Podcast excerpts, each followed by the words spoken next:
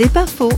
Didier Pachou s'engage pour la protection de l'individu. Il parle des dérives sectaires c'est tout ce qui relève de la manipulation mentale, vraiment au sens péjoratif du terme, c'est-à-dire quand il n'y a pas de contrat tacite entre celui qui manipule et celui qui est manipulé. Vous savez que dans un message commercial, il y a de la manipulation, de l'influence, mais c'est de l'influence qui est connue. Tandis que la manipulation mentale, ce sont des gens qui abusent de vous, qui vous racontent n'importe quoi ou qui vous cachent une partie de la vérité pour vous amener à des croyances qui ne sont pas les vôtres, peut-être pour vous amener à des comportements que vous n'accepteriez jamais d'avoir si on vous les demandait euh, directement.